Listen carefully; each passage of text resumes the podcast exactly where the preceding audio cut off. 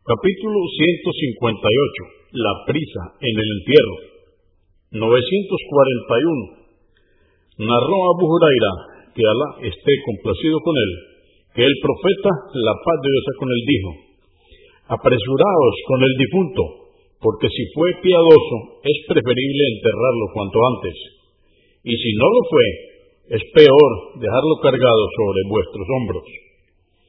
Convenido por Al-Bukhari, volumen 3, número 147, y Muslim, 944. 942. Abu Sa'id al-Yudri, que Alá esté complacido con él, dijo, el profeta, la paz de Dios con él, solía decir, cuando el difunto es llevado a hombros de los hombres, si fue recto, dirá, llevadme. En cambio, si no lo fue, dirá, qué mal fin, ¿dónde me lleváis? Todos los seres oirán su voz, excepto el hombre, pues si la oyera, se aterraría. Al-Bukhari, volumen 3, número 145. An-Nasai, volumen 4, número 41.